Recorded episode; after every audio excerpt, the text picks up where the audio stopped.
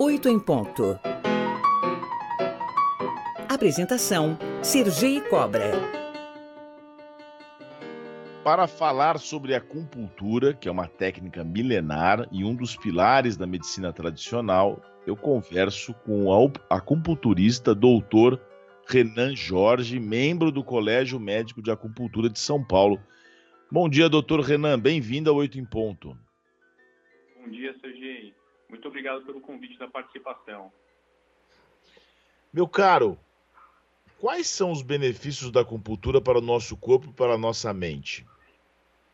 É, existem diversos benefícios né, da acupuntura, eu poderia citar muitos, né, inclusive a OMS, hoje ela reconhece a acupuntura como indicação para é, mais de 40 doenças.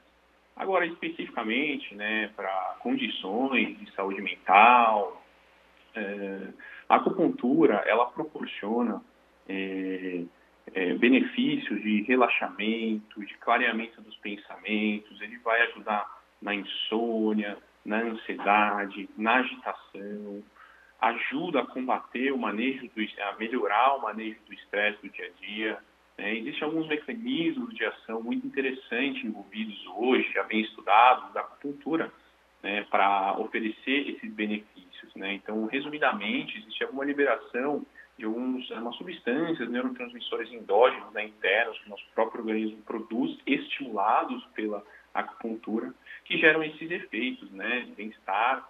Dentre eles, a gente poderia citar serotonina, dopamina, as endorfinas, os endocannabinoides, entre diversos outros com toda essa abordagem, com toda essa, essa estrutura que você acabou de mencionar, muitas pessoas ainda desconhecem os benefícios dessa técnica ou têm preconceito.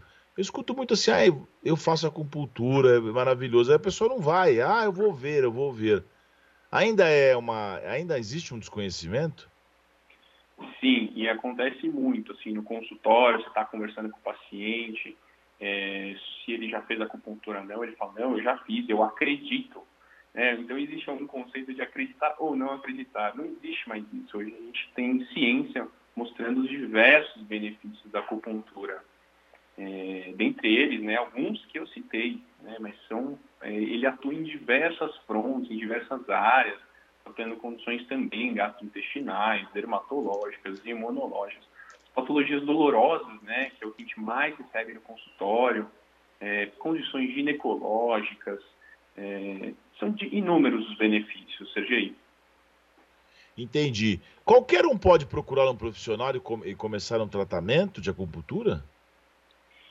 Qualquer um pode, mas é sempre é, interessante que o, o paciente ele ele tem algum encaminhamento de outro médico é, indicando o procedimento da acupuntura, ou se ele não tivesse encaminhamento, que ele procure um médico acupuntura e sendo indicado a acupuntura caso tenha a real necessidade. E quais outros tratamentos podem ser feitos através da acupuntura? Você diz, é, fora a questão da punção pelas agulhas, outras técnicas, ou outras condições que a gente trataria, além dessas, da saúde mental que a gente está conversando aqui? As outras condições que a gente trataria. É, como eu comentei um pouquinho, né, o que a gente mais recebe no, consultório são as condições dolorosas, né? Que é o que a gente mais tem estudo hoje e é o que a gente tem uma eficácia assim bem rápida é, e eficaz. Né? Não querendo dizer que as outras não têm, mas é que por ser uh, a que a gente mais recebe é o que a gente mais vê os benefícios. Porém, novamente, né, com doenças de gastrite, né, as gastrointestinais como gastrite, eh, as dermatológicas como algumas afecções de pele, melhor imunidade. Eh, Para a gestante, ela é muito interessante, porque a gestante muitas vezes tem que evitar as medicações e a acupuntura entra como um grande aliado né, desde o primeiro dia de gestação até o último, com diversas indicações além de algumas condições ginecológicas também, é, para tratamento de infertilidade, para tratamento é, de regularização de ciclos, endometriose. Então, assim, é uma gama, né? Só a OMS ela reconhece mais de 40 condições e está disposto aí para todo mundo utilizar, né? Existe no serviço do SUS também, então é, é muito importante a gente estar tá falando isso aqui, você trazendo o seu programa para a gente poder é, divulgar bastante sobre essa técnica que ela é, ela é muito boa para a saúde, para a saúde física, para a saúde mental também. Dores crônicas, né? Você tem até alívio de sintomas de alergia. Tem alguma contraindicação, algum tipo de malefício que possa ser, que possa ser decorrente dessa prática? É, contraindicação existem, a gente classifica em dois grupos, né? As absolutas e as relativas. Das absolutas, né, existe uma condição específica que seria uma afecção é, é, dermatológica generalizada. Então, o paciente está com a pele toda inflamada, a gente não consegue funcionar em nenhum local. Tá? É, essa seria uma condição que a gente excluiria a possibilidade do paciente estar fazendo acupuntura. Das, das demais outras, né, existem é, as relativas, em que são alguns pontos que a gente evita funcionar. Então, distante, por exemplo, tem alguns pontinhos que a gente evita, né, principalmente na região do abdômen, alguns pontos que têm uma, uma estimulação forte, então a gente evita para não poder gerar contração no paciente. É, é, locais de infecções de pele bem restritos, a gente não funciona nesse local. Né? É, analisar bem também perfil de paciente, então você pega um paciente lá autista que está muito agitado, e aí é difícil você conseguir é, funcionar pelo, pelo, pelo, potencial dano né, da movimentação, agulha é, machucar o paciente, né, pacientes com eventualmente também Parkinson podem ter essa mesma situação, mas são bem pontuais, isso não exclui a, a não contraindica o paciente de fazer tá? Ela é para qualquer indivíduo, independente da idade e do sexo.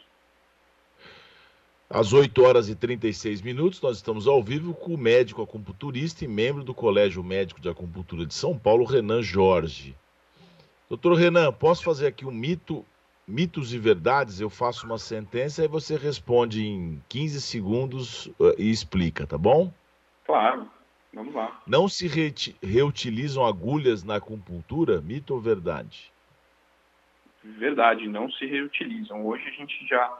É, é, hoje a gente já, já tem agulhas estéreis, né, de custo acessível, em que é, antigamente era uma prática que se fazia muito, né, porque as, as agulhas eram importadas, os pacientes levavam para casa, mas isso não existe nada não existe mais, porque isso aumenta o risco de infecção de pele. A acupuntura estimula o sistema imunológico? Estimula, sim, é verdade. Ah, então, dentre esses mecanismos de liberação de algumas substâncias, é, existe um, uma autorregulação do, do organismo, né, que a gente chama de homeostase. Então, o, a ação do organismo em resposta às agulhas é tentar reequilibrar é, níveis hormonais, questões metabólicas, é, então melhora as condições de estresse, melhora as condições dolorosas, tudo isso faz com que a nossa imunidade seja beneficiada. Acupuntura tem relação com misticismo? Uh, hoje não mais.